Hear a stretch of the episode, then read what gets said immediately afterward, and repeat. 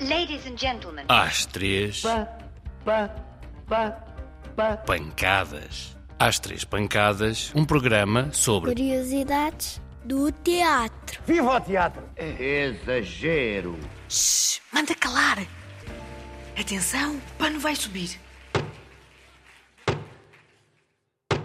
Caros ouvintes, este mês foi muito difícil de gravar com o Teatro Praga. Eles são um bocadinho mal comportados, por isso decidi juntá-los todos e fazer um programa em conjunto. Ora, ouçam.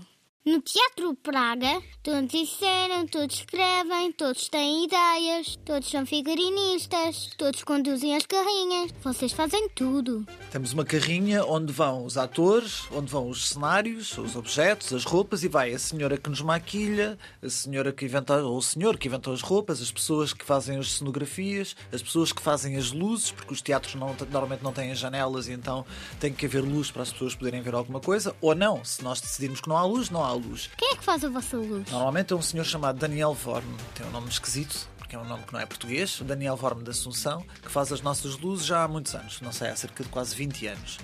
Uh, temos pessoas que também fazem a tradução de- para língua gestual, por exemplo, ou pessoas que fazem outras coisas, como dizer que nós temos que entrar em cena, colocar os objetos em cena. Ah, isso é o contra-regra. Está no episódio anterior. Há assim um grupo imenso de pessoas que faz muitas coisas para, para nós. E já tivemos, por exemplo, na Turquia, um senhor chamado censor. Sensor. que era um senhor que ia ver os ensaios para, se- para saber se tudo aquilo podia ser dito ou não. Mas pronto, isto, isto Laura, depois eu explico um dia o que é o Explicamos censor. já, André.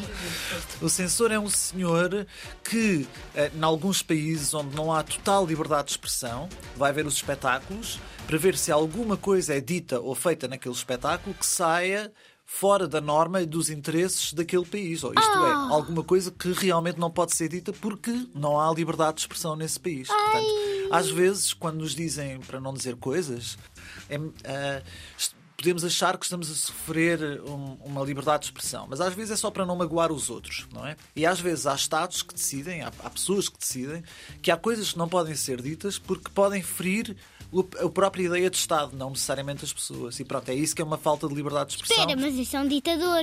É um ditador, sim, que é o que dita a dor. Essa pessoa não é boa. Já viste, não é incrível este jogo de palavras? Porque é uma dor imensa não ter liberdade de expressão. Por isso é que é um ditador. Às vezes as estruturas que te convidam não são essas pessoas. Portanto, essas estruturas às vezes estão sujeitas àquilo que tu também vais estar sujeito. E a tua aliança, não é? A tua amizade é com aquela pessoa e, portanto, tu queres lhe dar a mão e queres ajudar a fazer um programa artístico que chega às pessoas, não é? Um espetáculo que as pessoas possam ver, onde, de alguma forma, ah, essa liberdade de expressão consegue estar camuflada ou disfarçada ou aparece assim de uma forma mais esquisita ou mais esdrúxula, para utilizar a palavra outra vez.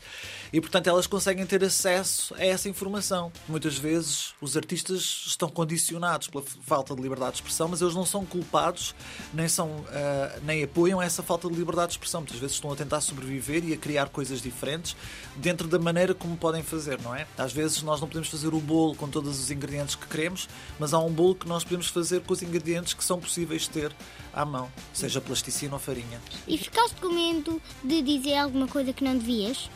Não. Não fiquei com. Acho que nenhum de nós ficou com medo. Foi só, era só uma situação estranha e o próprio sítio onde nós estivemos pediu-nos para fazer uma declaração a dizer que nós não tínhamos sido sujeitos ou que não tínhamos sido obrigados a esquecer ou a não dizer determinadas coisas. Portanto, não éramos sujeitos à censura. Isso para o festival é importante poder comunicar às pessoas que os artistas não eram sujeitos à censura e para nós também é muito importante. Obviamente que se tivéssemos sido censurados, nós, eu não consigo dizer o que é como é que teríamos reagido, não é? Mas. Vocês aqui divertem-se muito. Isto é mesmo o vosso emprego? Isto é mesmo o nosso emprego. Isto é mesmo o nosso emprego. Não sei se emprego é uma boa. Porque, por exemplo, o Pedro Penin trabalhava com vocês e agora já tem um emprego, é chefe. Ah, não sei. Ah, ele tem de facto um emprego que pode ser visto mais dessa forma, assim, mais reconhecida, porque o Pedro agora é o diretor do Teatro Nacional Dona Maria II. E aquele é um teatro a sério. Eu já lá estive. Pois, é, é um teatro a sério, mas ahm, não sei muito bem o que é que é essa coisa de facto de- do emprego. Porque, embora nós nos divertamos muito, e eh, há, às vezes as coisas também temos de tomar outras opções, não é? Há coisas que não, não é só. Não, não, não estamos aqui a fazer a festa todos os dias. Nós adorávamos ser só festas, gomas e pipocas e coisas assim todos os dias. Mas não, há- às vezes, como a Cláudia há bocado disse, há reuniões com contas para fazer, saber o que é que nós temos, como é que temos de programar, eh, quais são os espetáculos que temos de calendarizar, essas coisas todas. Isso, isso é assim a parte mais da papelada, da burocracia, que é assim uma. O teatro Praga é um teatro a sério. Ah, Diogo, encravou. Parece que encravou. Pois não sei o que é isso de ser um teatro a sério, ou seja, de facto é uma estrutura de teatro.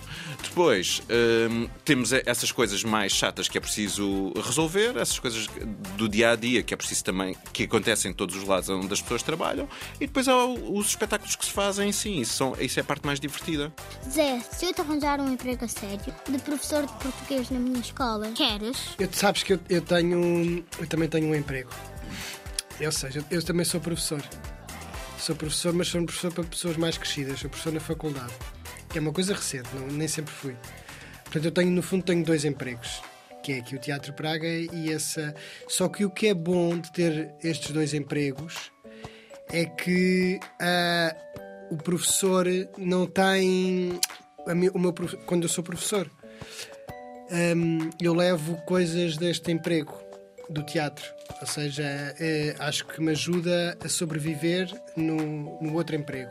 Ah, e portanto as, as coisas contaminam-se um bocadinho. E por isso é que eu não quero largar este emprego. Palavrões. Como assim, Laura? Palavrões do teatro. Tipo, o quê? Palavras esquisitas. Estou a ver, estou. Coisas que nunca ninguém ouviu. Branca, uma branca. Branca? Ah, uma branca. Então, uma branca é quando uma pessoa está em cima do palco, decorou um texto para dizer ou tem ações para fazer e de repente, não percebe bem porquê, naquele momento em que devia fazer determinada coisa, esquece de que coisa é que tinha para fazer. Ah, e é uma, uma situação de que, que é um bocadinho aflitiva. E há- há- já ouvi atrizes e atores dizerem-me que têm pesadelos com esses momentos e portanto ficam a sonhar, sonham e acordam assim com, assustadas porque ficam a pensar ah, amanhã vou, vou- tenho um espetáculo e vai-me dar uma branca. É, normalmente dizem esta, usam esta expressão. Tchau, Zé. E através desta rubrica radiofónica, parece-me ter realizado o sonho de milhares dos que nos escutam.